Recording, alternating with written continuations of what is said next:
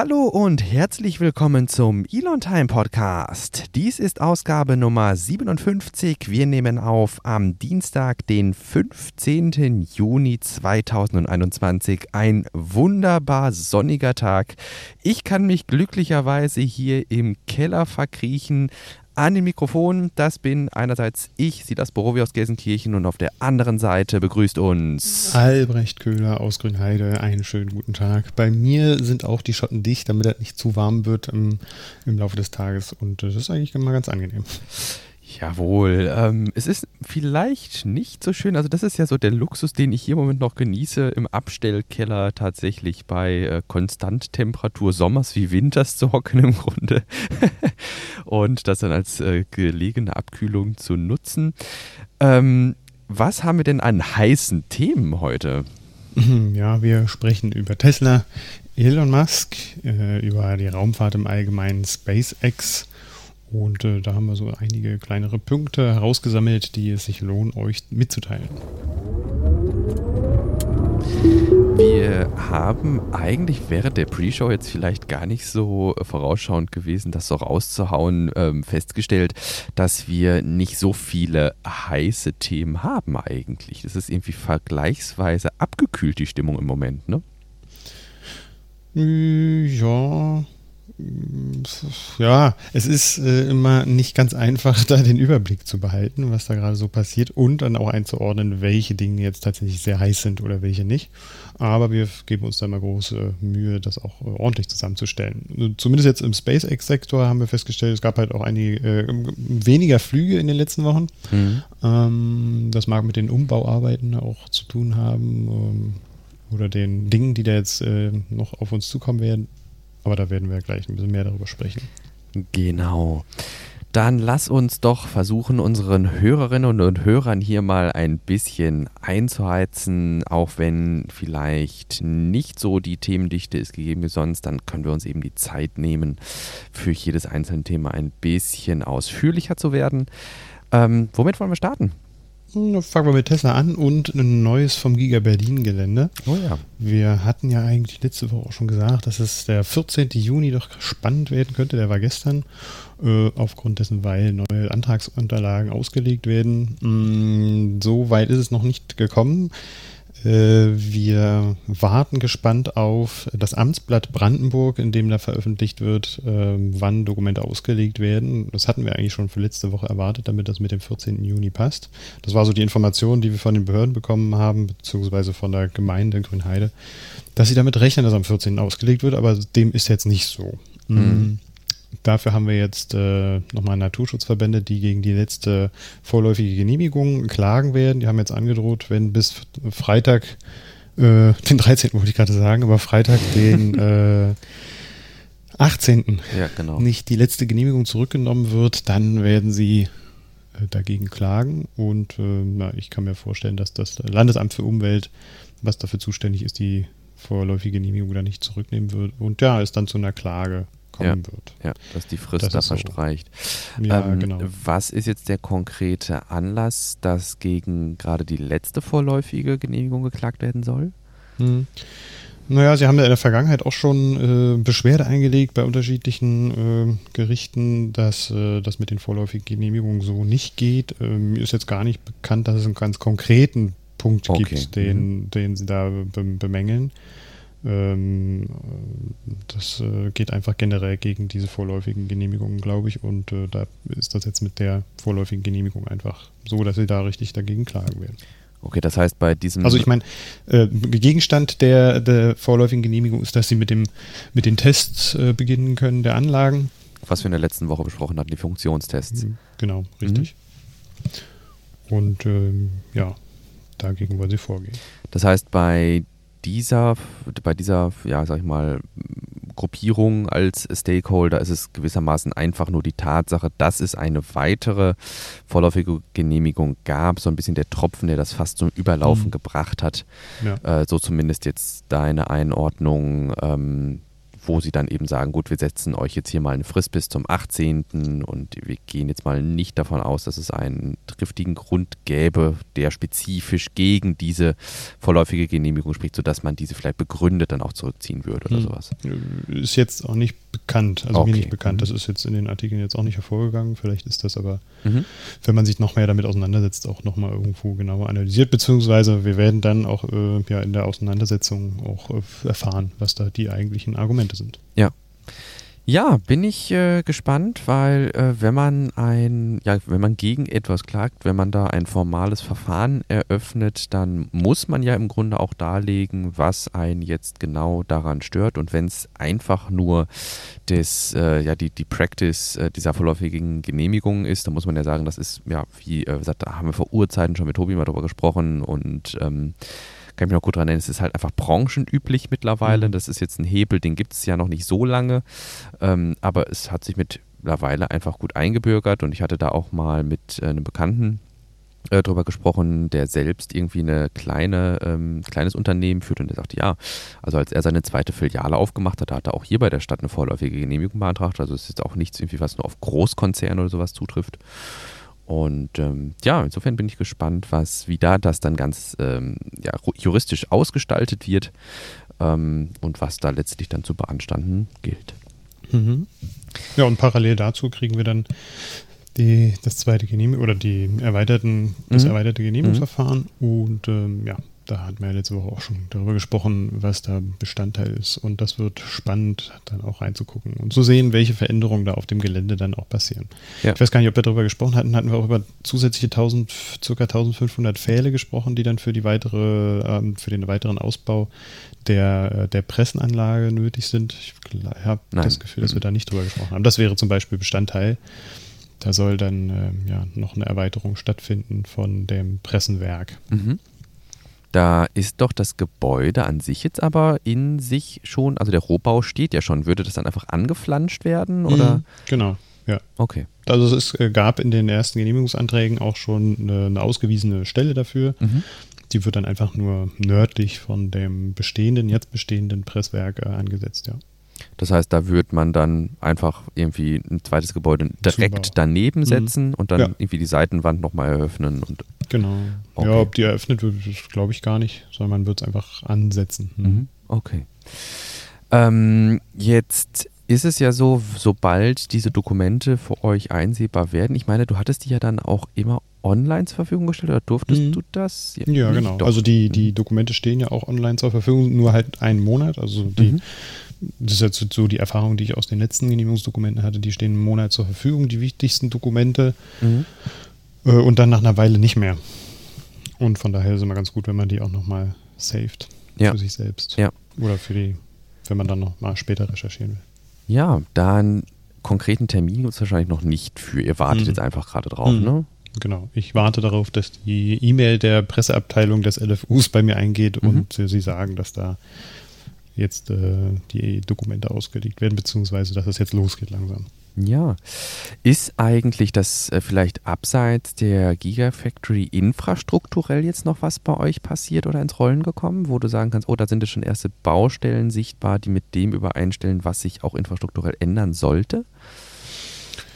Ne, was ich jetzt äh, heute Vormittag von äh, bei, bei, mir in der kleinen Gruppe noch gesehen habe, dass der WSI zum Beispiel auch Stellung genommen hat zum, ähm, zum Klärwerk, was ja in Freienbrink auch gebaut werden soll. Nicht nur um das Tesla-Areal zu versorgen, sondern auch um das Industriegelände dort äh, äh, na, nicht zu versorgen, sondern zu entsorgen. Also ja. Klärwerk entsorgt.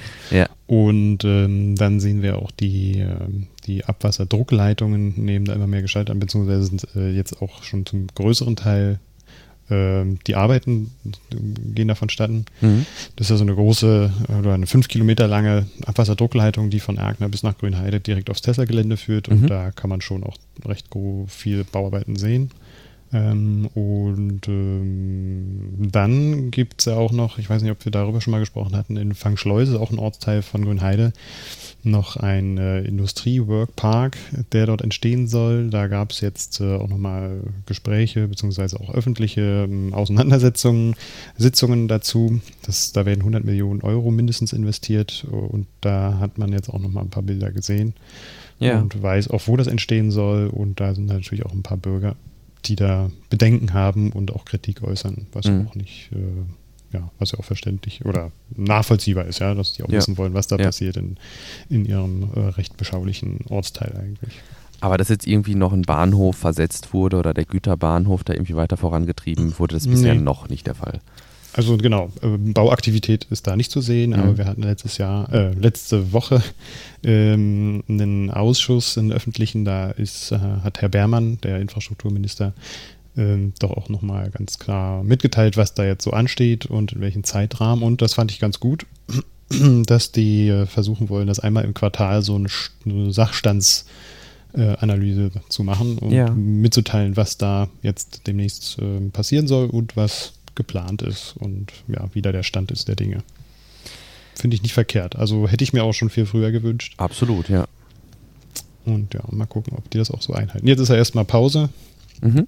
äh, Sitzungspause und im August geht es dann weiter. Und da werden wir dann auch schon den nächsten Quartalsbericht hören. Ja, wann ist bei euch eigentlich äh, Landtagswahl? Also fällt das jetzt bei euch auch mit in den Wahlkampf oder ähnliches? Mm, nee, mm, nee. das äh, ist nochmal zwei Jahre hin, glaube ich. Okay. Das mm, ist eine gute Frage, wann die nächste ist. Aber da kann man vielleicht auch sagen, zum Glück. Ne? Also wenn ich mir überlege, dass vielleicht dann auch so ein Thema unter Umständen von äh, ja, sehr lauten Wahlkämpfern dann auch unter Umständen missbraucht werden könnte, um da Stimmung zu machen in eine bestimmte Richtung, ähm, mhm. dann ist es vielleicht gar nicht verkehrt. Ähm, ja. Also dass das so ein bisschen was raus ist bei ah, euch. Ja. ja. No. Gut, sehr schön. Dann würde ich sagen, von der Gigafactory Berlin aus wenden wir uns im nächsten Schritt einem Produkt von Tesla und zwar einem, das jetzt in der vergangenen Woche vorgestellt wurde. Wir hatten das in der letzten Episode schon angeteasert. Hattest du dir das Event angeguckt und was wird vorgestellt? Nee, das Event habe ich mir nicht live angeguckt. Äh, ich habe, glaube ich, mal kurz reingeseppt, hm, habe es mir dann im Nachhinein aber nochmal angeschaut. Äh, so ein bisschen. Das Model S Plate wurde vorgestellt. Das Jawohl. Model S Plate ist äh, ein Fahrzeug, das noch schneller, noch stärker beschleunigt und äh, einfach auch äh, im Innenraum noch schicker aussieht und modernisiert wurde. Genau, es ist ja tatsächlich ein relativ, auf den, auf den ersten Blick ist eine relativ einfache Produktpalette bei äh, Tesla. Man hat ja Model S, Model 3, Model X und Model Y und ähm, die gibt es aber in verschiedenen Baujahren natürlich. Also wenn ich jetzt einen Golf ähm, oder ein Passat oder so, da steht auch immer das gleiche dran, aber die sind natürlich von, von Jahr zu Jahr einfach andere Modelljahre, immer wieder mit Facelifts. Und dann gibt es auch immer verschiedene äh, Motorisierungen. Es gibt ja, weiß nicht, beispielsweise Model 3, das ähm, Standard Range Model, das Standard Range Plus, das Long Range Model. Und äh, so unterscheiden die sich dann untereinander immer noch so ein bisschen. Und beim Model S ist jetzt eben das Plaid-Modell dran gewesen.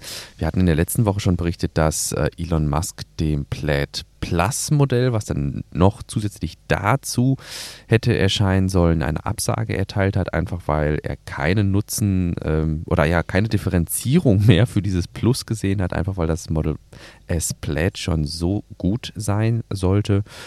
Und wenn man jetzt in ersten Berichten, wir hatten was rausgesucht hier zu Jay Leno, der vorab dieses Fahrzeug natürlich für seine Sendung in Augenschein nehmen durfte, dann macht das einen ähm, ziemlich äh, soliden Super, äh, wie, wie heißen die? Supercar, glaube ich, im äh, englischen Sprachgebrauch, ne?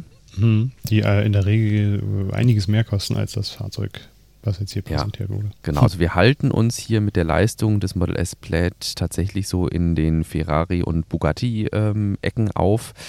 Ähm, wenn man rein auf die Leistung guckt, wenn man natürlich dieses ikonische Design ähm, bevorzugt, äh, dann ähm, selbstverständlich, dann ist das weiterhin ein Kaufargument, aber man sagt, nein, ich gehe in den Laden beispielsweise. Also ich, wenn man sagt, ich gehe in den Laden und ich möchte das schnellste Auto haben, was es aktuell zu kaufen gibt, beziehungsweise das am schnellsten beschleunigende Auto, was es aktuell auf dem Markt gibt, dann wird äh, ja jetzt wohl äh, häufiger tes das Tesla Model S Plaid im Gespräch sein, weil der Viertelmeilenrekord für die schnellsten Serienfahrzeuge gebrochen wurde. Ja, genau. Äh, ja, du hattest berichtet, dass äh, Jay Leno dann auch ein, äh, den Rekord geboren hat und sich gleich rangesetzt hat. Und wir hatten in der Pre-Show darüber gesprochen, in, über Sinn und Unsinn von solchen Fahrzeugen. Ja. Ähm, aber haben festgestellt, dass das schon auch ähm, immanent ist, da immer wieder die, die Grenzen auch zu durchbrechen und das Beste rauszuholen und das Effizienteste, weil es dann letzten Endes der Allgemeinheit auch zugutekommt, wenn die Fahrzeuge dann auch effizienter werden. Weil man lernt ja auch aus diesen äh, sehr extremen Beschleunigungen und äh, äh, Material, ähm, ja, was dann mit dem Material halt auch passiert unter solchen, solchen Bedingungen und ähm, kann die dann auf, ähm, auf die Allgemeinheit übertragen. Ja. Oder auf den Durchschnitt übertragen und daraus dann Besseres machen. Ja, es, es setzt einfach ein ungeheures äh, Know-how voraus, um einen Motor und eine Steuerungselektronik für ein elektrisches Auto zu entwerfen, ähm, das irgendwie dann eben ähm, solche Supercars zu schlagen fähig ist. Und äh, wenn man eben dann dieses Know-how übertragen kann in ein super effizientes Fahrzeug oder sowas für den Massenmarkt, dann äh, finde ich das so als, als äh, ja, wie hätte ich das genannt? Nicht als Engineering Pathfinder, sondern als, ähm, ja, also man, man kann aber so richtig vom Leder ziehen. Also das, also das sieht man ja hier und äh, da häufiger irgendwie, dass das irgendwie, dass das Hersteller so unfassbar teure Referenzmodelle von etwas haben, um einfach zu zeigen, was technisch möglich ist, wo man sich aber denkt, ja gut, ähm, da wird jetzt das kein ja, ja, genau, ne, da wird jetzt kein reißender Absatz stattfinden, weil äh, meine Güte, was macht man mit einem Supercar auf, äh, auf der Straße? Im Zweifelsfall in den nächsten äh, Wohnsiedlungen, wo ein verkehrsberuhigter Bereich ist, reißt man sich die, ähm, die, die Stoßstangen irgendwie an den Verkehrseinbauten ab oder so. mhm. Und ähm, ja, aber hier zu zeigen, was technisch möglich ist und dann, wie gesagt, ich glaube, ein Preisschild von den Anführungsstrichen nur 130.000 Dollar dran zu kleben, ähm, dann ist das schon ein ähm, ja, extremes Preis-Leistungs-Verhältnis, was hier im Supercar-Segment geboten wird. Wobei man natürlich auch sagen kann, hey, so hat man, vielleicht ist das auch eine neue, eine neue Nische, kommt mir gerade noch in den Sinn, weil du hast dann einfach ein Fahrzeug, was du auch außerhalb des Dragstrip im normalen Straßenverkehr fahren kannst. Mhm. Was ja bei mhm. diesen Supercars nicht immer der Fall ist, wie gerade eben, ne, wenn die so tiefer gelegt sind, dass die sich an einer normalen Bordsteinkante alles abreißen. Ne? Mhm. Ja, auf der anderen Seite sind die Fahrzeuge doch jetzt nochmal günstiger, äh, die in diesem Sektor äh, sich bewegen, also in dem unter zwei Sekunden Beschleunigungssektor. Das ist mhm. halt auch ein Fahrzeug, das du mhm. handeln müssen kannst. Ne? Mhm. Und ich weiß nicht, ob das äh, dann jedem auch so gelingt. Ja. Ich meine, es gibt bei YouTube ja oder bei Twitter auch einige Videos, wo man dann aus Verkehrsüberwachungskameras ja, sieht, wie ja. manche Leute mit solchen Fahrzeugen dann auch nicht zurechtkommen. Ja. Und da vielleicht etwas, ähm, ja, überziehen. Da wäre doch ein Tutorial-Mode in so einem Fahrzeug auch was, oder?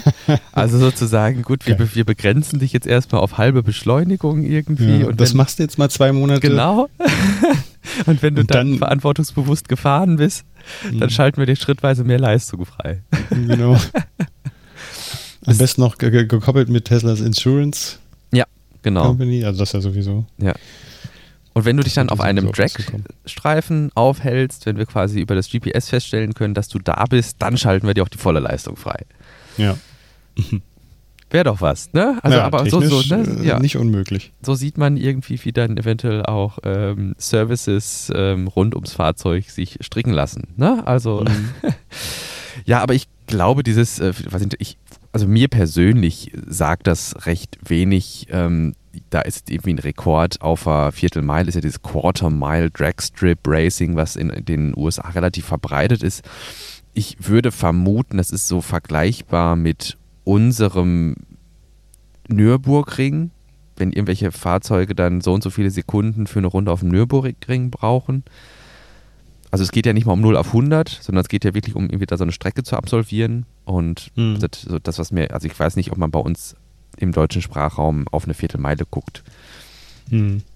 Ne? Da ist dann eher so, das, was ich dann, wa- was wir auch schon gesehen haben, dass ähm, Model Esse auf, äh, auf dem Nürburgring eben gefahren wurden, um da Rekorde einzufahren oder sowas, um hier dann im Grunde so ein bisschen Reputation in diesem Supercar-Segment zu bekommen. Ähm, ja, ich finde es cool, dass sie das so aus dem Stand gemacht haben und es war ja, so wie ich das gelesen habe, glaube ich, sogar Repre Representatives von dieser Drag Association dabei, ne? Hm, ja, sagtest du vorhin. Ich hatte mir das jetzt gar nicht durchgelesen. Ist jetzt nicht so das Thema, das ich so gespannt verfolge. Ja. Da gibt es auch noch ein paar andere, wenn wir dann wieder in den Raumfahrtsektor nachher kommen. Ja, aber ähm, ich finde, ähm, es muss gesagt sein, weil es einer der ersten Tests ist, die wir jetzt irgendwie vom Model S Plaid gesehen haben, ist Mhm. vielleicht auch so ein bisschen so diese, diese, diese Erstlingsfrische, die danach so, so anhaftet, einfach weil wir bisher nicht viel öffentliche Berichterstattung zu dem Fahrzeug gesehen haben. Ich hatte ein kurzes Video von Tim äh, gesehen, wo Mhm. er in dem Fahrzeug sitzt und äh, sich einmal so das Menü anschaut und was jetzt am Be Benutzerinterface neu ist, ladida weil ja eben ähm, auch hier dieses, äh, dieses Yoke äh, Steering Wheel und ähm, die ganzen Displays und also was, das kommt ja alles jetzt im Grunde mit dem Model S Plaid serienmäßig. Und ähm, ja, ich weiß noch nicht, ähm, die, das Event, was jetzt live war, das war auch schon ein Delivery-Event, oder? Genau, ja, da sieht man bei Twitter auch einige Videos, wie die Leute, die sich das Ding jetzt gekauft haben und gleich die Ja. Schlüsselübergabe gemacht haben, Ja. auch diese Teststrecke fahren. Und äh, ja, einfach nur pure Ecstasy, schreibt jemand. Also völlig fanatisch Ja. und äh, überrascht äh, dann in die zwei Sekunden Beschleunigung gehen von. Ja. Ja. Ja, aber wie, wie wir gerade gesagt haben, ne, also praktischer Nutzen ist natürlich immer so ein bisschen dahingestellt, aber wenn man als Fan oder ja auch als Fan einer Marke oder als jemand, ähm, der auf diese diesen Typ von Fahrzeug, ähm, ja, für diesen Typ von Fahrzeug begeistern kann, dann sind natürlich 130.000 ein sehr günstiges Preisschild im Vergleich und da kann ich mir vorstellen, dass da der ein oder andere direkt zugegriffen hat und das Fahrzeug jetzt erstmal eine ganze Weile ausverkauft ist. Ja. Von hier aus kommen wir in ein Thema, das so ein bisschen mit Tesla verknüpft ist und vielleicht machen wir auch erstmal das Verknüpfungssegment.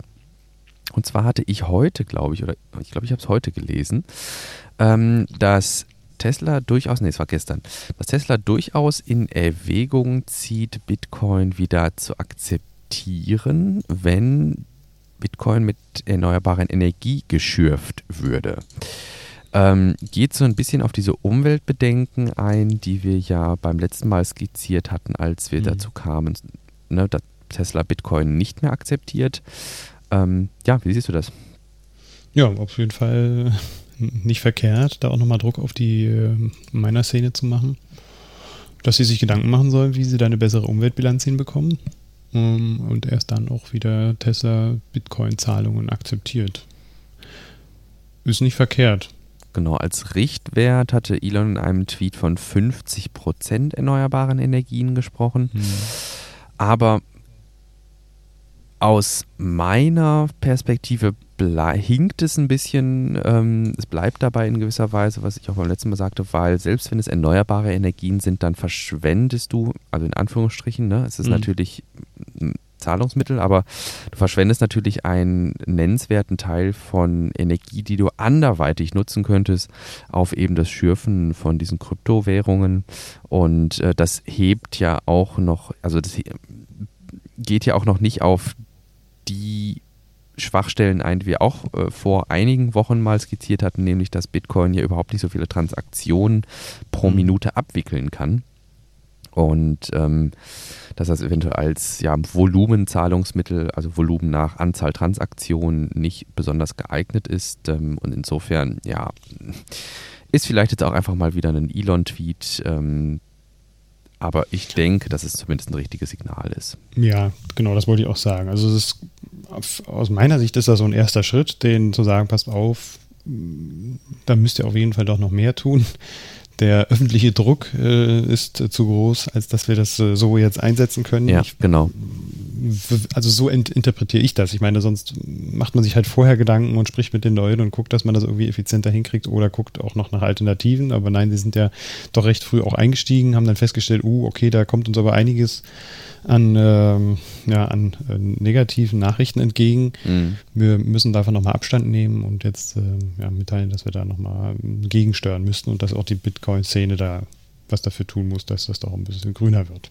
Ja. Ähm, aber das kann aus meiner Sicht nur der erste Schritt sein. Sie müssen auch gucken, was man hinter den, hinter den Türen bei Bitcoin, bei den Algorithmen da noch machen kann. Äh, aber da bin ich jetzt nicht Technik- oder Software-Ingenieur genug, äh, als dass ich einschätzen könnte, ob man da überhaupt noch was machen kann. Mhm. Hm, da gibt es ja auch Limitationen sicherlich. Mhm. Ähm, ja, und dann muss man mal gucken, ob es vielleicht auch noch Alternativen gibt. Wenn sie es nicht schaffen sollten, da. Ja.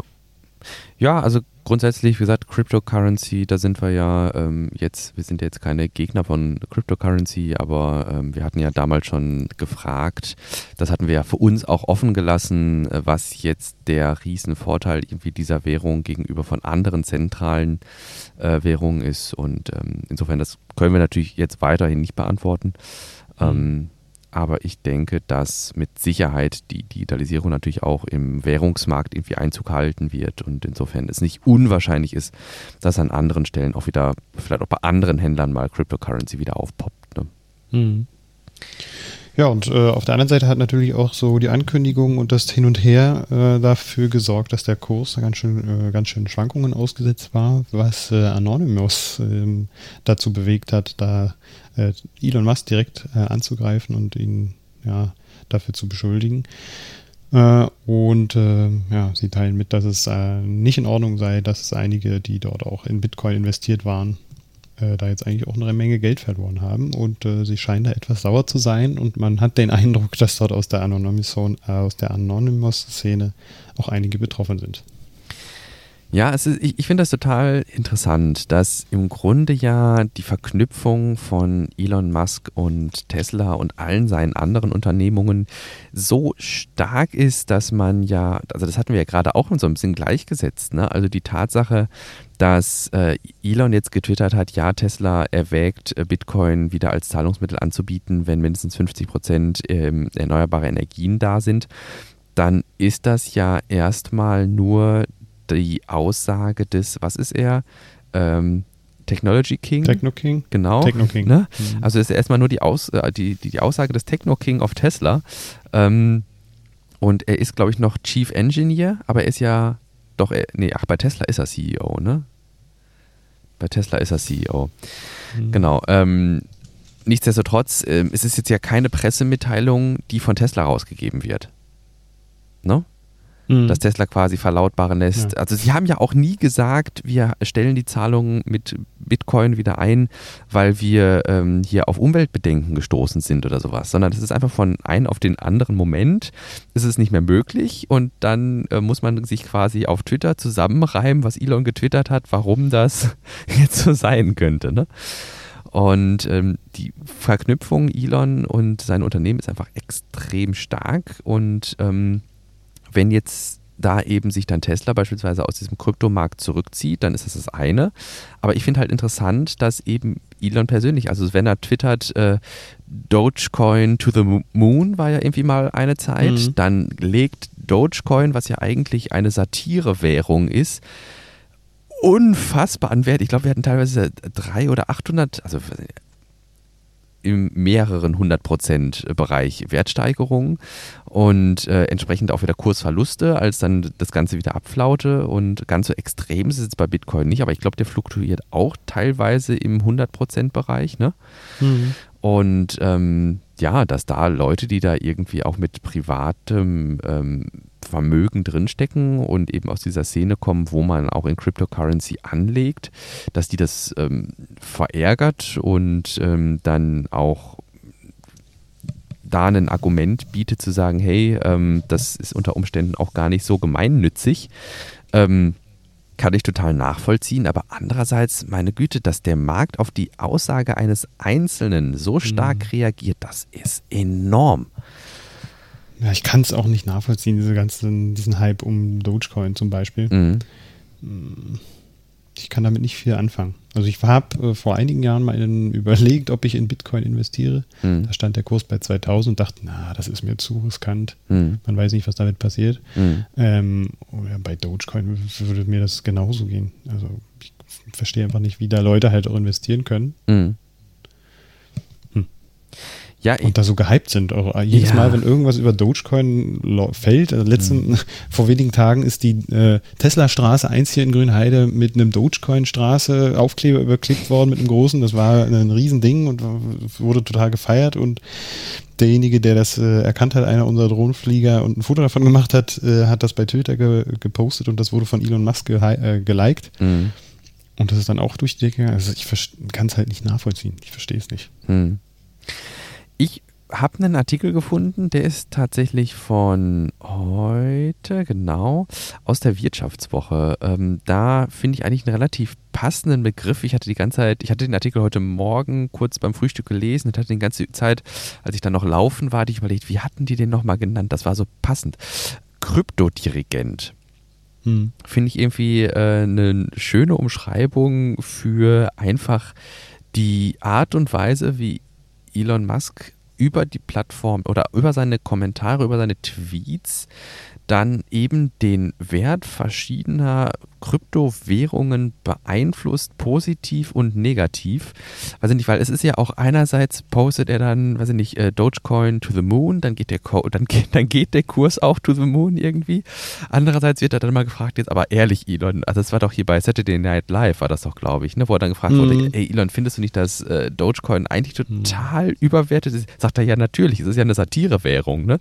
Und dann stürzt der Kurs wieder ab irgendwie. Also ich, ähm, ist, also ich weiß auch nicht, was das, also was diese Dynamik ist, auslöst irgendwie. Ne? Und ob es da eine Strategie dahinter gibt, frage ja, ich mich. Ja. Aber es ist wahrscheinlich auch einfach ja, Satire und wenn du zu den reichsten, halt nicht viel dahinter. wenn du zu den reichsten Menschen der Welt gehörst, dir keine Sorgen irgendwie um dein Eigenkapital machen musst und vielleicht auch gar nicht persönlich in Kryptowährungen investiert hast. Ich würde nicht ausschließen, dass wenn ich merke, dass das die Leute da so drauf anspringen, dass ich mir dann Spaß draus mache. Hm. Weißt du?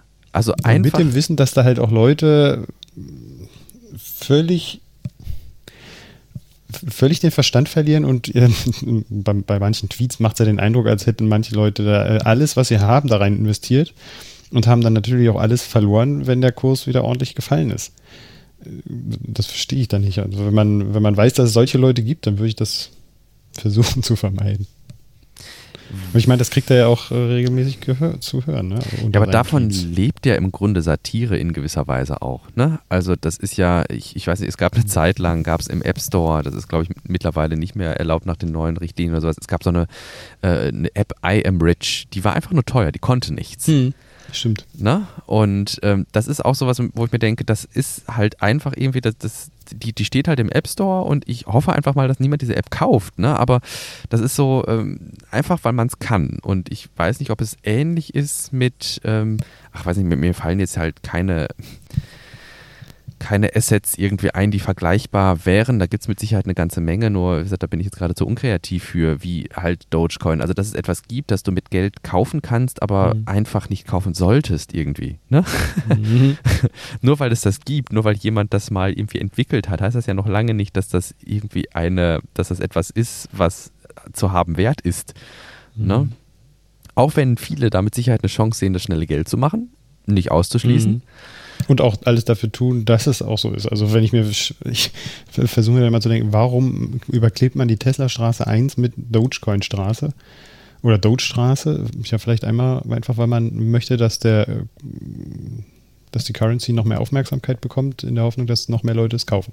Das könnte, das könnte halt eine rein, genau, sowas, das wäre, wär, würde, werden die, ja, ne, die, die da dumm. Das ähm, wäre die Interpretation, die mir am nächsten läge. Ich investiere in Dogecoin, druck da so ein Ding aus oder habe es vielleicht schon vorbereitet. Das hat mich paar Mark 50 gekostet. Ich klebe das da drüber, bin über Nacht äh, ein paar tausend Euro reicher und dann verkaufe ich Dogecoin wieder. Ne? Hm. Also das dann im Grunde so als schnelles Geld zu nehmen. Und natürlich, die Leute, die da investiert haben, die hypen das natürlich mit. Ne? Hm, ja, also wenn es eine Celebrity, also wenn es eine Person des öffentlichen Lebens gibt, die darauf einsteigt und dir dabei hilft, Geld zu verdienen in gewisser Weise, dann hm. retweetest du das zehnmal mit drei verschiedenen Twitter-Accounts. Ja, ja.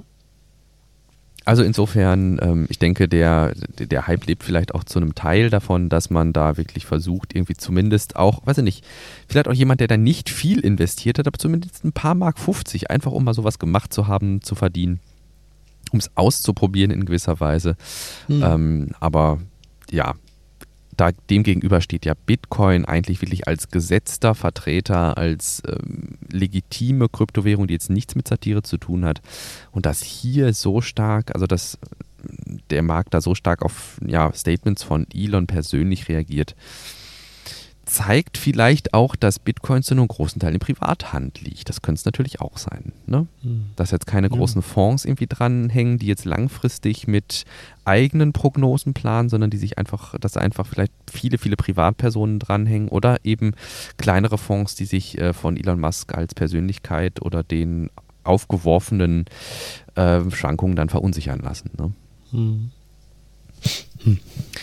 Spannendes also ich muss Thema. ehrlicherweise sagen, ich blicke da auch nicht so richtig durch und ich habe auch nicht so die Lust, mich damit größer auseinanderzusetzen. Nee, also muss man ja aber auch gar nicht. Mhm. Ich finde alleine die Tatsache, dass du etwas hast, wo eine einzelne Person sagt, das ist toll und dann finden alle das toll und dann sagt die Person, das ist nicht so toll und dann findet es keiner mehr toll. Also allein diese Dynamik finde ich abgefahren, wenn es um etwas geht, womit die Person nichts zu tun hat.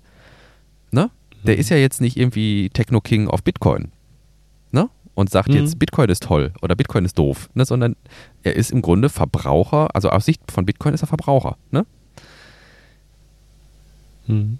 Und mhm. ich weiß nicht, wie das ist bei dir, wenn du jetzt irgendwie bei euch sagst, ähm, ich finde ähm, diese und jene Sache, weiß ich nicht, ich, ich finde die Braunühlen von so und so doof, ob das Krankenhaus dann sagt, oh ja, die kaufen wir jetzt nicht mehr. no? Das wäre denen egal. Genau. Gut. Cool. Dann von hier aus, ich weiß gar nicht, ich habe gar keinen Überblick. Was haben wir vor? Was ist das nächste? wir haben jetzt ausgiebig über Bitcoin und Elon Musk gesprochen und wir haben jetzt die Möglichkeit, in den Sektor Raumfahrt zu springen. Jawohl, sehr gerne. Wir haben noch 23 Minuten. Das passt doch vielleicht gut hier fast nach der Hälfte dann auch mal rüber zu springen. Ein bisschen mhm. was haben wir. Genau. Ähm, manch einer wird es mitbekommen haben. Jeff Bezos, äh, wir hatten es ja letztes Mal auch schon angekündigt, ähm, hat einen Weltraumflug versteigert. Eine Live-Auktion hat stattgefunden und für 28 Millionen Dollar ist tatsächlich eine. Äh, hat, hat jemand äh, oder will jemand so viel Geld investieren für einen Flug in, ins All? Der Gesamtflug dauert circa 10 Minuten. Im All ist man drei Minuten. Äh, und kann dann aus diesen großen Fenstern rausschauen und auf die Erde gucken. Jo. New Shepard, Blue Origins, großer Freefall Tower bis über die Kerman Line. Man darf sich danach, wenn man zurückgekehrt ist, dann auch Astronaut nennen. Hm. Der Wert für dieses Ticket äh, an Bord der Raumflugkapsel sind Jeff Bezos und Mark Bezos. Das sind die beiden Bezos-Geschwister. Jeff Bezos seines Zeichens ja Amazon-Gründer. Und ich glaube, aktuell reichster Mensch, ne? Äh, mhm. Auf jeden Fall, wenn nicht der reichste, einer der reichsten. Top 5 mhm. auf jeden Fall. Ähm, wir hatten beim letzten Mal darüber berichtet, dass der Wert des Tickets bei, ich glaube, 2, Quietsch Milliarden angefangen war nach der ersten Runde, dann auf Millionen. 5, ach, Entschuldigung. da wäre noch schöner. Mhm. Äh, zwei, genau, 2, Quietsch, dann waren es, glaube ich, 5, Quietsch, oder? Mhm. Und äh, ja, jetzt für deutlich darüber liegend, wir hatten schon spekuliert, dass der Wert ähnlich wie bei ja, Auktionen üblich dann eher so zum Endspurt hin nochmal mhm. einen deutlichen Sprung macht und es ist jetzt geendet bei 28 Millionen Dollar. Mhm. Ähm, ist im Vergleich äh, zu einem Sitz an Bord der Crew Dragon, äh, glaube ich, immer noch günstig. Ich glaube, der kostet 50 oder 60 Millionen. Ähm, gut, da ist auch ein Flug bis zur ISS äh, mit dabei, aber mhm. äh, nur um das mal so in Größenordnung zu setzen. Wir hatten das schon mal ein bisschen auseinanderklamüsert, ne? mhm. ne? oder wollten das machen. Da waren doch bestimmt auch die Kosten, nee, da waren die Kosten für äh, Vorbereitungen nicht mit drin, ne? Genau, das war Also nur, der- genau. Nur der Flug, ja. Genau, wir hatten ausklamüsert, dass das nur die Kosten sind, die, wie heißt das, wie, die die NASA an SpaceX bezahlt. Hm. Genau. Und äh, hier ist es ja im Grunde ähm, ähnlich. Ne? Also das sind jetzt äh, Kosten, die. Ach so, nee, doch nicht. Äh, Das sind jetzt die Kosten, die im Grunde ja nur für, diesen, für dieses Jahr hoch und wieder runter entstehen. Ich habe gerade nochmal kurz aktualisiert hier. Ähm, 160 Millionen zahlt die NASA für die ganze Crew Dragon und wenn die die voll besetzen würden, dann wären es 23 Millionen pro Sitz. Ähm, aber da wäre die dann besetzt mit sieben Leuten. Insofern kommen wir schon mal ungefähr 50 Millionen Mhm. hin. Ja. Weil die ja nicht immer mit sieben Leuten besetzt ist. Das vielleicht als Kontext Ja. für unsere Hörerinnen und Hörer. Genau. Und bei den 28 Millionen Dollar, da kommen ja noch dazu die Vorbereitung äh, Ja. und äh, das Training. Ja. Das ist ja auch noch mit inklusive. Genau, ne? Also ähm, bei 28 Millionen US-Dollar, da ist das dann zum Glück auch noch inklusive. Das muss man nicht extra zahlen. Ich glaube, Essen und Trinken ist wahrscheinlich auch mit dabei.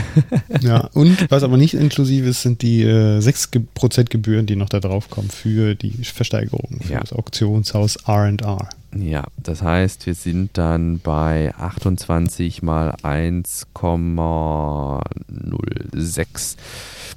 Da sind wir dann bei 29,7 Millionen, also fast 30 Millionen für das erste Ticket an Bord der New Shepard. Aber hey, man trifft Jeff Bezos und seinen Bruder in privater Atmosphäre höchst selbst. Und äh, vielleicht da wird das auch einen Einfluss auf den Preis des Tickets gehabt Ja. haben. Das Ticket wäre mit Sicherheit günstiger gewesen, wenn das das einzige Ticket an Bord dieser Kapsel gewesen wäre und auch der einzige Sitz an Bord der Kapsel. Ich glaube, dann hätte man eher so ein Versuchskaninchen-Gefühl gehabt. Genau. So, Sie können jetzt hier so und so viele Millionen bezahlen und Sie sind dann auch der Einzige, der da drin sitzt. Wir setzen da noch so einen Dummy rein, damit das ausgeglichen ist vom Gewicht. ja, Und äh, ja, viel Glück. Wir haben aber auch noch News zu einer, ähm, ja, zu den Bemühungen, den Weg zum Mond nochmal deutlich zu kommerzialisieren. ja, genau. Ich habe das äh, gefunden. Es ist ein Bild, das das ganz gut darstellt, was dann noch äh, in Zukunft alles passiert. Und das habe ich im ähm, Zusammenhang mit der Moonlight-Mission, beziehungsweise das ist so ein, ja, n- n- wie soll man sagen, so ein Vor- oder im Vorgespräch Mhm. Moonlight. Das ist so eine Satellitenkonstellation um den Mond herum, die die ESA da installieren will. Okay. Einfach um die äh, kommenden upcom upcoming, also die kommenden äh, Raumfahrtmissionen zum Mond auch weiter zu unterstützen. Ähm, und das soll wie so eine Art GPS-System auch sein, Kommunikationssystem. Mhm. Und äh, genau, da wollte ich einfach mal dieses Bild mit hochladen, um zu zeigen, wie viel Institu institutionelle ähm, Missionen zum Mond geplant sind und wie viele auch kommerzielle. Und da kommt so einiges auf uns zu in den nächsten Jahren. Also ich gucke jetzt mal gerade bis 2022, da gibt es ein paar Artemis-Missionen. Äh, China wird ein paar Mal da sein. Ähm, genau, und äh, auch Japan, Korea, äh, Indien, die ESA mit Roskosmos. Ja. Und auf der kommerziellen Seite Astrobotic, iSpace, SpaceX, Masten, von denen habe ich auch schon mal was gehört. Mhm. Mhm. Also da kommt auf jeden Fall noch einiges. iSpace. Ja, guck mal, den hatte ich nicht gefunden. Also da hatten, wir hatten, boah, wann war das? Ach Gott. Wann hatten wir über den letzten Lander berichtet? Da hatte ich irgendwie ein Video von TJ Cooney geguckt. Ach so, das war, als SpaceX die Ausschreibung gewonnen hatte. Mit dem äh, Lunar Starship. Ah, ja. Und da hatte ich auch in TJs Video zum ersten Mal vom iSpace-Länder gehört, von dem japanischen. Aber ich habe im Internet dann echt erschreckend wenig dazu gefunden. Ähm, ich finde aber auch noch interessant, dass hier in der Grafik ja sogar enthalten ist, was ein mobiler Lander, ein Lander oder ein Orbiter werden soll. Und ähm, das ist eine, also die hat eine hohe Informationsdichte, die äh, Grafik. Ähm, die sei euch nahegelegt, wobei die so richtig schön quadratisch zuschneidbar ist. Das heißt, ich werde die auch mal als Kapitelbild setzen. Mhm. Und da werden sich ja wahrscheinlich noch andere Missionen dazugesellen, die jetzt noch Mhm. gar nicht so in der Öffentlichkeit stehen. Mhm. Ähm, auf jeden Fall verdeutlicht das Bild ganz gut, was da in nächster Zeit auf dem Mond passiert wird oder äh, in der Nähe des Mondes. Ja. Und ähm, dass es sich lohnt, da auch so eine Art Satellitensystem bzw. Ja, Navigation und Kommunikationssystem zu etablieren. Und das soll dieses Moonlight-Projekt dann auch umsetzen. Das Ja. ist aber in der Vorphase. Mal gucken, ob sich das dann auch durchsetzen wird. Das lohnt sich absolut. Ich sehe das oder ich denke das jedes Mal, wenn wir die Missionen zum Mars sehen, wo ja dann häufig die Rede davon ist, dass einfach überhaupt nicht genug Relay-Satelliten im Orbit sind, um da beispielsweise eine hohe Bandbreite für Kommunikation bereitzustellen. Ähm, wo ich mir dann denke, ja, das sind so vorbereitende Maßnahmen, die müssen sich in gewisser Weise auch natürlich für kommerzielle Partner lohnen, die müssen sich auszahlen. Und für institutionelle Partner ist das ja auch im Grunde auch eine Kostenfrage. Und ich glaube, dass der Mond einfach dadurch, dass er näher gelegen ist, besser erreichbar ist. Und weil jetzt eben Artemis geplant ist, vieles in Vorbereitung darauf schon stattfinden kann und vieles auch in Vorbereitung darauf schon ausgerechnet wurde. Von hier aus haben wir noch eine kurze News zu Chinas Satelliteninternet. Wir hatten schon mal angeteasert, dass China da was vorhat, aber du hattest da noch genaueres gefunden. Ähm, genau, richtig. Also 20.000 Satelliten wollen die in Konkurrenz zu Starlink auch ins All bringen. Und wir hatten vor einer ganzen Weile auch schon mal darüber gesprochen, wie das wohl sein wird, wenn äh, Starlink dann auch über chinesischem Boden fliegt und auch Kommunikation herstellen kann. Ähm, ja, wie das dann mit äh, der Chinese Great Wall ausschaut, Mhm. mh, welche Implikationen das dann hat. Und nun äh, hat China sich dazu durchgerungen, auch ein eigenes äh, Satelliteninternet aufzubauen. Ähm, genau. Da äh, ist man jetzt in der Planung und will das versuchen dann auch äh, relativ schnell umzusetzen, wobei hier Zeiträume jetzt gar nicht genannt werden. Ja. Aber 20.000 Satelliten, das ist schon mal nicht ohne. Aber gut, das ist halt der Plan. Ähm, der SpaceX hat ja auch sehr große, ambitionierte Pläne. Ja, ähm, ich weiß gar nicht, wir haben doch, ähm, wen haben wir denn jetzt als Riesenprovider, also als Riesenkonstellation, es wird ja immer von Mega-Konstellation geredet irgendwie. Wir haben Starlink, die sich auf dem besten Wege befinden, ähm, da auch jetzt ihren Betrieb äh, aufzunehmen, ihren regulären Betrieb. Mhm. Ähm, dann haben wir eine eigene Konstellation von OneWeb, die, glaube ich, stark verknüpft sind mit Großbritannien, meine ich. Ne? Mhm. Genau. Ähm, ist OneWeb auch Amazon oder war Amazon noch eine eigene Konstellation? Das muss ich nachschauen. Satelliten, Mhm. Internet, gerade mal kurz gucken, ob ich da noch was finde. Mhm. Ähm, abseits dessen, doch Project Kuiper ist das, glaube ich, bei Amazon. Genau. Hm? Also ein, ein eigenes. eigene, genau. Mhm. So, wir haben also SpaceX, OneWeb, wir haben Project Kuiper, wir haben die russische Variante, wir haben die chinesische Konstellation Mhm. und das sind jetzt die, die mir so einfallen und das werden auch nicht die einzigen bleiben. Man sieht aber, das ist vielleicht so das, was ich sagen, darstellen will, also wir haben jetzt alleine fünf aufzählen können, die aktuell ähm, angepeilt sind. Das wird mit Sicherheit ein großer organisatorischer Aufwand werden, das da oben zu koordinieren. Ne? Mhm. Ja, das kann ich mir denken. Und da äh, wird es dann auch eine Stelle dafür geben, die das koordinieren darf, denke ich. Ich hoffe. Ähm, genau. Ne? Also nicht, dass wenn die russische Organisation etwas startet und eine europäische Organisation etwas startet und eine amerikanische Organisation etwas startet, die alle ihren jeweiligen Kommissionen vielleicht was melden müssen, aber die untereinander dann nicht kommunizieren oder sowas. Ne? Mhm. Ja, es ist heute auch nochmal in der Assetten-Artikel erschienen, dass äh, Rovial, das ist ein französisches Unternehmen, ähm, jetzt mit unter anderem äh, ähm, Mineric, das ist so ein deutsches Unternehmen, Mhm. ähm, da auch ein Satellitenkonstellationsnetzwerk aufbauen wollen für die europäische oder auf, dem, ähm, aus der Europäischen Union heraus. Da ist man wohl auch nochmal ein Ja, ganzes Stück weitergekommen. Ja, Mhm. ja. Unter Führung des Pariser Satelliten-Startups Rovial. Mhm. Unfassbar.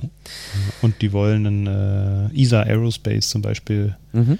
dazu nutzen, und äh, Reflex Aerospace, um die Satelliten dann auch ins All zu bringen. Ja, das wäre ja nochmal was, da hatten wir schon darüber spekuliert, dass im Grunde diese äh, Small Set Launcher dadurch auch Aufwind erhalten könnten, dass solche Konstellationen ja naturgemäß aus kleinen Satelliten bestehen. Ne? Hm. Ja. Ja, und somit äh, wird der Markt dann auch immer größer und äh, es kann sich lohnen für diese kleinen Raketenanbieter. Ja. Von hier aus, von den kleinen Raketenanbietern vielleicht zu einem mittlerweile großen und fast schon alteingesessenen Raketenanbieter, nämlich SpaceX. Dort haben wir zwei eigentlich kleinere News, die aber ähm, zumindest die erste einen möglichen Hinweis auf einen Starttermin fürs Orbital Starship liefern. Mhm. Ja, Gwyn Schoffel, ne? Hat man da sehen können, äh, wie sie äh, in einem Video an einem Monitor vorbeiläuft, wo da die Tage ablaufen, bis dann der nächste große Start ansteht. Und da war vom, also 25 Tage war die Rede zum Zeitpunkt der Aufnahme und das wäre dann am Juli, welchen Tages? 24. Ne? Hatten wir das? Mhm. Ich glaube, also ja, äh, wir konkretisieren das ja. auf jeden Fall. Äh, in den nächsten Folgen nochmal. Und äh, da soll es dann wohl in den Orbit gehen. Genau. Das Ganze ist äh, stattgefunden oder wurde jetzt entdeckt eigentlich. Ich finde diese ganze Historie immer sehr schön, wenn man mhm. mal so Sachen, so, so Puzzleteilchen zusammenträgt. Mhm. Äh, und zwar ist Gwen, so wie ich das gelesen habe, Alumni der Northwestern University und hat äh, jetzt eine, ja, die, ist, die haben ja immer so Abschlussreden, wo dann äh, nochmal irgendwie Leute, die äh, ehemalig an dieser Uni waren, dann auch die Abschlussreden halten, wo man dann sieht, oh ja, die ist super erfolgreich geworden und äh, hat hier ihren äh, Grad erworben. Und äh, ja, das hat Gwyn jetzt eben für die Northwestern gemacht. Und ähm, unter Corona-Bedingungen hat das wohl jetzt nicht in Person stattgefunden, sondern sie hat dann ein ja, längeres Video den Studierenden äh, zukommen lassen. Und in diesem Video spaziert sie eben durch die Hawthorne Fact SpaceX Factory. Das ist ja das SpaceX Hauptquartier in Hawthorne. Und äh, läuft eben an einem Bildschirm vorbei, wo man dann eben ja die, das Arrangement, also die Anordnung der Raptor-Triebwerke am Super Heavy Booster und am Starship sieht. Und äh, einige sind grau und einige sind grün markiert. Und die Interpretation, die jetzt eben durchs Netz geistert, ist, dass das Ganze ähm, ja eben für das Produktionsteam in Hawthorne so ein bisschen so ein Ansporn ist, sagtest du ja auch, dann hat man es vor Augen, wann dann eben diese Triebwerke fertig sein müssen. Ne? Ja, genau. Und äh, du meintest, dass es, äh, es auch einen User gab, der das vor einer Weile auch schon mal gesehen hat, dass aus einer weiter entfernten Aufnahme dieser Monitor da tatsächlich auch schon stand und äh, das deutet darauf hin, dass die Ingenieure da einfach angefixt werden, auch diesen Tag dann zu schaffen, der ja. Auslieferung der, der, der Triebwerke. Ja.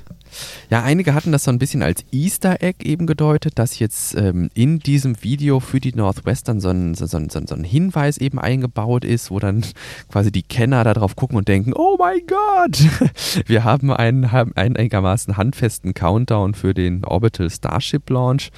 Ähm, dass man gewissermaßen sagt, ja, das ist ja jetzt nicht mit Absicht, äh, also das ist ja jetzt nicht, ähm, Entschuldigung, das ist ja nicht aus Versehen passiert, das muss ja mit Absicht irgendwie da gestanden haben. Mhm. Und äh, da grub dann tatsächlich jemand, das fand ich dann wieder sehr schön, äh, eben den Stream von Crew, Run, äh, Crew One Return aus. Also Anfang Mai war ja Crew One Return. Und ähm, man erkennt, dass im Hintergrund auch dieser Bildschirm steht. Ich glaube, ich hätte es nicht einordnen können, wenn ich jetzt nicht gewusst hätte, was es ist. Ne, das schon. Ich weiß nicht. Ähm, ob der Person von Anfang an klar war, was sie da sieht, oder dann klar wurde, was sie da gesehen hat. Ähm, aber es ist wirklich jetzt, also das wäre jetzt meine Deutung, dass das Ganze ähm, entweder ein sehr, sehr gut instrumentalisiertes, sehr gut eingeflochtenes Easter Egg ist, das quasi immer so positioniert wurde, dass man es bei den verschiedenen ähm, Events gesehen hat. Oder dass man einfach davon ausgehen kann, dass SpaceX da jetzt einfach nichts zu verstecken hat und das Ding da immer steht. So sieht es ja letzten Endes doch aus. Ja. Genau. Wir hatten aber einen Termin ausgerechnet, wann zumindest das Production-Team die Deadline gesetzt bekommen hat. Und zwar ist die Deadline für das Produktionsteam der ähm, 9. Juli wäre das. Freitag, der 9. Juli, wäre dann eben, wenn diese 25 Tage da ablaufen. Und ähm, jetzt ist die Frage, ist es eben der Starttermin oder ist es einfach nur die Deadline für das Produktionsteam? Dann werden die ganzen Sachen äh, nach Boca Chica geschafft und von dort aus eben dann dran montiert, sodass der Start dann nochmal später stattfindet. Das werden wir dann vielleicht noch ja, sehen. Hm. Sehr spannend. Ja, und um, um das Gefährt dann auch ins All zu bekommen, hm, brauchst du nochmal einen neuen Start-Tower. Ja. Und da ist man auch gut dabei, das zusammenzustecken. Das, äh, der Tower besteht aus mehreren Elementen. Wir sind gerade beim vierten, glaube ich, ne, der da genau. aufgesetzt wird. Ich weiß gar nicht, wie viele es insgesamt werden müssten, sollten. Das wissen Sieben. Äh, doch, sechs äh, sehe ich hier schon in Vorbereitung. Genau, sieben. Ah ja. Genau, die sind jetzt gerade eben mit dem vierten quasi so über der Hälfte. Ein bisschen mhm. mehr als die Hälfte haben sie jetzt. Und ähm, ja, ich, äh, das Ding wird groß. Also wenn man so die Menschen im Vergleich sieht, mhm. die daran arbeiten, sind die ziemlich winzig. Das ist ein ziemlich großer Launch Tower. Also auch wenn man den äh, Crew Launch Tower, den Crew Access Arm und dieses ganze äh, Brimborium bei den Dragon Launches äh, zur ISS sieht, dann ist das Ganze nochmal deutlich größer. Ja, ja. und äh, das hatte Tesla Mac, glaube ich, äh, mal festgehalten, dass man das eigentlich ähm, nur mit sehr großen Kränen auch umsetzen kann. Und äh, Liebherr, ein deutsches Unternehmen, da auch maßgeblich beteiligt ist, die haben da einen Riesenkran mit aufgebaut. Mhm. Äh, Typenbezeichnung habe ich vergessen, aber fand ich auch mal ganz interessant. Ja. Dass da auch wir Deutschen irgendwo einen Finger mit dem Spiel haben. Genau. Dass auch unsere Wirtschaftsleistung da irgendwo zum Tragen kommt. ne? Genau. Ja. Ansonsten für die letzten Minuten, wir haben nicht mehr allzu viel, äh, vielleicht noch der Hinweis, dass Inspiration 4, das ist ja die erste komplett kommerziell bezahlte Mission einer Dragon-Kapsel in den Oh, jetzt vertue ich mich bestimmt. Die geht nicht in den Orbit, glaube ich. Ne? Die macht, glaube ich, keine Umrundung, oder?